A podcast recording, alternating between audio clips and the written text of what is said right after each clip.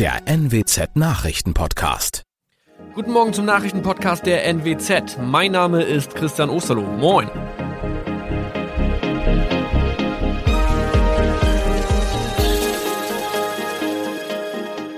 Und das sind unsere regionalen Nachrichten am Morgen. Die Grünen wollen Moorstraße in Oldenburg umbenennen. Viereinhalb Jahre Gefängnis für Falschgoldhandel. Und Landkreis Kloppenburg meldet ersten Omikron-Fall. Der Name Moorstraße könnte laut den Oldenburger Grünen rassistisch aufgefasst werden. Deshalb fordern diese eine Umbenennung. Die Straße wurde allerdings nach Hermann Moor benannt, einem der ersten Siedler in der Gegend. Um Missverständnisse auszuschließen, beantragen die Grünen eine Änderung in Hermann Moor Straße. Dann müssten alle Anwohner ihre neue Adresse in ihren Pässen angleichen. Außerdem müssten Polizei, Feuerwehr, Rettungsdienste und Anbieter von Navigationssystemen informiert werden. Die Stadtverwaltung schlug vor, ein Zusatzschild mit Informationen zur Person Hermann Mohr anzubringen. So könne man alle Irritationen beseitigen. Tobias G. musste wegen dem Verkauf von Falschgold am Mittwoch vor das Landgericht Oldenburg. Nachdem der Schortenser bereits im Mai zu einer Freiheitsstrafe von mehr als drei Jahren in Jever verurteilt wurde, betrieb er seinen Handel auf eBay Kleinanzeigen weiter. Das wog bei der Verhandlung schwer auf. Der 27-Jährige schrieb in die Inseratsüberschrift das Wort plated, was so viel bedeutet wie überzogene und nur vergoldete Ware. Da im weiteren Anzeigentext aber die Rede von einem Reinheitsgrad war und die abgebildeten Goldbarren eine Seriennummer trugen, handelt es sich hierbei um eine Täuschung. Tobias G. wurde zu viereinhalb Jahren Haft verurteilt.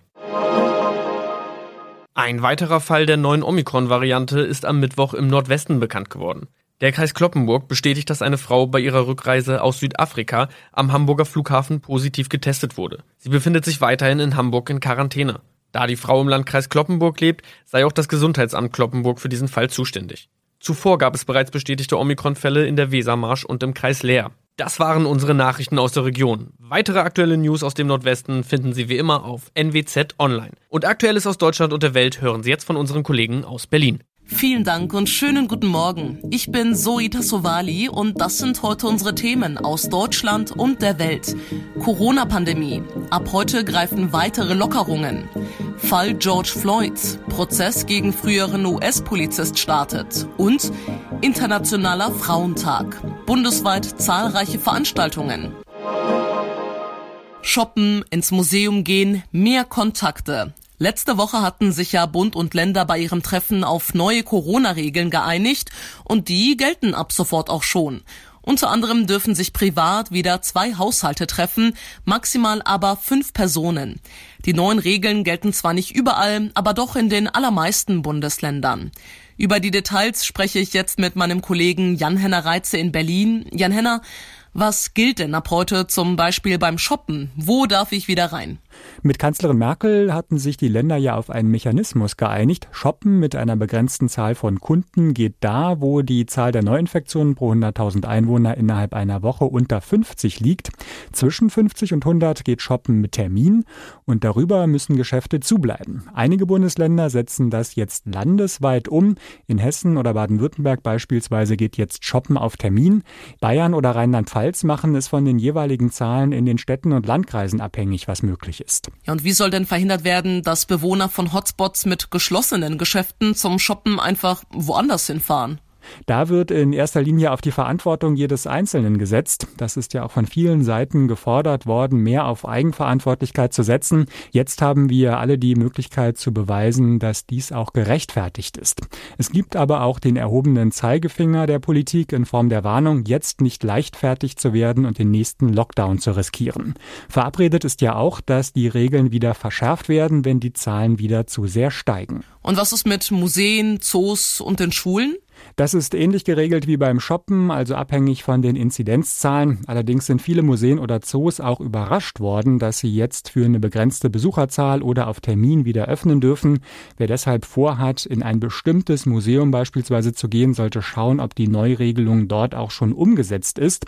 An den Schulen gibt es teilweise wieder mehr Präsenzunterricht, aber das regeln die Länder ja auch alle für sich selbst und sehr unterschiedlich. Parallel zu den ganzen Lockerungen heute startet auch die bundesweite Testoffensive. Bedeutet, jeder von uns soll einen kostenlosen Schnelltest pro Woche machen können. Auch die Zahl der Selbsttests soll steigen. Leichter gesagt als getan, denn an der Umsetzung hapert's. Deshalb wird in der Politik aktuell auch groß darüber gestritten. Mehrere Länder werfen nämlich Gesundheitsminister Spahn vor, nicht genug Tests beschafft zu haben. Die Bundesländer haben in den letzten Tagen neue Testzentren aufgebaut oder bereits vorhandene Zentren erweitert. Und sie müssen dafür sorgen, dass jetzt täglich Millionen Tests auch da ankommen, wo sie benötigt werden. In kleinen Bundesländern dürfte das reibungslos klappen. In größeren Ländern ist der logistische Aufwand so groß, dass es am Anfang vielleicht noch etwas haken dürfte. Die sieben Hersteller von Selbsttests haben zugesagt, 20 Millionen pro Woche zu liefern. Davon sollen zunächst vor allem die Schüler profitieren. Sie sollen sich zweimal pro Woche testen können, damit die Schulen nicht nur aufmachen, sondern vor allem aufbleiben können. Uli Reitinger, Berlin.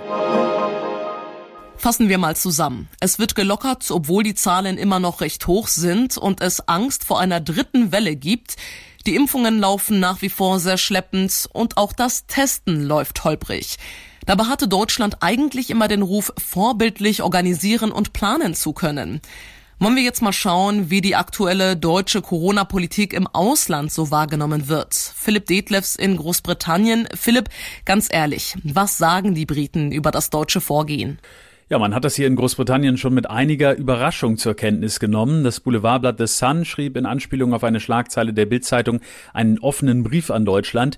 Wir beneiden euch nicht, hieß es da, und wir impfen euch unter den Tisch. Das EU-Impfprogramm bezeichnete die Zeitung als Vorsprung durch Hektik und empfahl Deutschland den Austritt aus der Europäischen Union. Andere Medien waren da etwas zurückhaltender, aber auch die Financial Times schrieb diese Woche von einer nationalen Blamage für Deutschland und der Telegraph schrieb, das Versagen beim Impfen Impfen könne kaum schlimmer sein. Also man wundert sich sehr hier in Großbritannien über Deutschland. Und wundern sich auch die Italiener, Claudia Wächter, oder was sagen die dazu?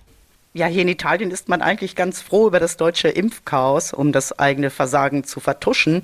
Nach dem Motto, seht ihr, die Organisationsprofis, die sind auch nicht besser als wir, aber man wundert sich schon, dass ausgerechnet die EU-Wirtschaftsmacht strauchelt, die Top-Krisenmanagerin Merkel nun doch so viele Tote zu beklagen hat, aber mit Kritik hält man sich zurück, denn äh, hier ist die Lage eigentlich noch schlimmer. Deutlich besser ist die Lage ja in Israel. Giljaron, wie nehmen denn die Israelis die deutsche Corona-Politik wahr? Hier in Israel gilt Deutschland immer noch als ein Land, in dem die Regierung vorbildlich mit der Corona-Pandemie umgegangen ist. Letztlich ist die Zahl der Neuinfektionen und Toten in Deutschland relativ zum Rest der Welt gesehen extrem niedrig. Die Medien berichteten hier auch sehr viel über die großzügige Hilfe der Regierung an Angestellte und Künstler.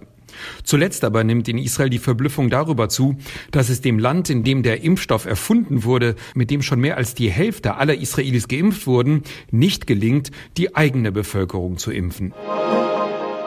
Während hier die Politik sich über ihre Impf- und Teststrategie rechtfertigen muss, steht in den USA heute ein ganz historischer Prozess an. Es ist fast ein Jahr her, dass der Afroamerikaner George Floyd bei einem Polizeieinsatz im US-Bundesstaat Minnesota mitten auf der Straße getötet wurde. Heute beginnt nun das Verfahren gegen den Hauptangeklagten Derek Chauvin. Dem weißen Ex-Polizisten wird unter anderem Mord vorgeworfen, worauf in Minnesota bis zu 40 Jahre Haft stehen. Tina Eck in den USA. Tina, vielleicht noch mal im Rückblick, was war da mit George Floyd genau passiert letztes Jahr? Ja, da war dieses Knie, das Knie des weißen Polizisten Derek Chauvin auf dem Hals des schwarzen George Floyd. Und der Polizist nahm es nicht runter, obwohl Floyd um sein Leben bettelte. Vergeblich, er starb auf der Straße. Ich krieg keine Luft, I can't breathe. Das wurde dann zum Schlachtruf der Proteste, die ausbrachen in den USA landesweit wochenlang gegen die Polizeigewalt, vor allem die Polizeibrutalität gegen Schwarze immer wieder. Der Prozess heute richtet sich nun nur gegen Chauvin. Die anderen Angeklagten sind erst im August dran. Nun hat ja auch das US-Abgeordnetenhaus schon einer Polizeireform zugestimmt, unter anderem als Reaktion auf den Fall in Minnesota. Was sieht diese Reform vor und wird sie durchkommen? Ja, das stimmt. Dieses Gesetz sieht unter anderem ein Verbot von Würgegriffen bei Polizeieinsätzen vor. Auch sollen Polizisten weniger Immunität genießen, sodass sie bei solchen Gewaltanwendungen hinterher leichter zur Rechenschaft gezogen werden können. Äh, die beiden Regierungen will auch das Vertrauen zwischen Polizei und Bevölkerung wieder stärken, aber das wird ein hartes, wenn nicht unmögliches Stück Arbeit. Äh, kommt die Polizeireform nun durch? Nun, das hängt von den Republikanern im Senat ab. Es ist wirklich fraglich. Und wir kommen zum Tipp des Tages heute und wollen mal über gesunde Ernährung sprechen. Ist in Corona-Zeiten kein leichtes Thema, ja, denn durch den Lockdown, Homeschooling, Stress und Unsicherheit leidet bei vielen die gesunde Ernährung und die Folgen landen auf den Hüften. Silke Restemeyer von der Deutschen Gesellschaft für Ernährung.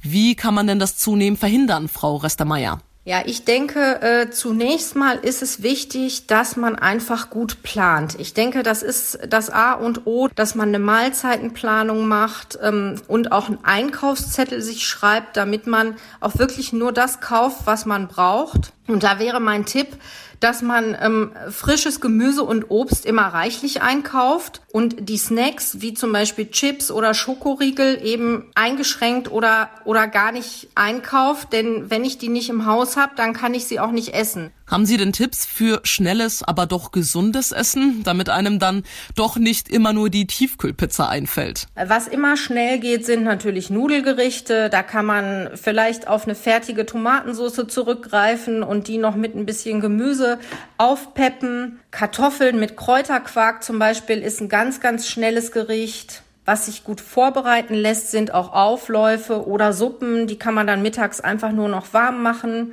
Und vielleicht sollte man sich auch einfach sagen, dass die Küche dann eben auch mal kalt bleiben kann. Dann macht man vielleicht zusammen einen Salat, ähm, den alle mitschnippeln. Sind denn die Corona-Pfunde ein dauerhafter Effekt oder kriegt man die wieder runter? Es zeigt sich tendenziell, dass Menschen, die Übergewicht haben, meist langfristig noch weiter zunehmen und teilweise eben sogar eine Adipositas entwickeln. Deshalb ist es tatsächlich sehr, sehr wichtig, dass man gerade in diesen Zeiten versucht, das Gewicht zu halten. Denn im Moment ist es für viele noch schwieriger abzunehmen. Also vielleicht deshalb sich weniger unter Druck setzen, täglich raus an die frische Luft gehen und versuchen, gesund zu essen. Und zum Abschluss wollen wir noch über den heutigen Internationalen Frauentag reden. Da gibt es viel zu sagen über den aktuellen Stand der Gleichberechtigung, auch gerade in Zeiten von Corona. Ronny Thorau in Berlin. Es wird befürchtet, dass durch Corona die Gleichberechtigung um Jahrzehnte zurückgeworfen werde.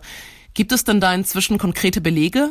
Ja, das ist wohl nicht nur ein Gefühl. Laut einer aktuellen YouGov-Umfrage sagen nur zwei Prozent Männer sind jetzt stärker als vorher belastet, aber über 40 Prozent sagen, dass Frauen mehr zu schultern haben. Zum einen in der Familie, bei Kinderbetreuung zum Beispiel, aber auch in manchen Berufen gerade, betont Bundeskanzlerin Merkel. Und es sind vor allem auch Frauen, die mit ihrem unermüdlichen Einsatz in sozialen und Pflegeberufen derzeit besonders gefordert sind. Ja, und dazu kommt, Frauen werden gerade häufiger arbeitslos als Männer, weil sie sich um die Kinder kümmern müssen oder weil sie mehr in Branchen wie Handel oder Gastronomie arbeiten, die es gerade besonders schwer haben. Und unabhängig von Corona, wie steht es um die Gleichberechtigung?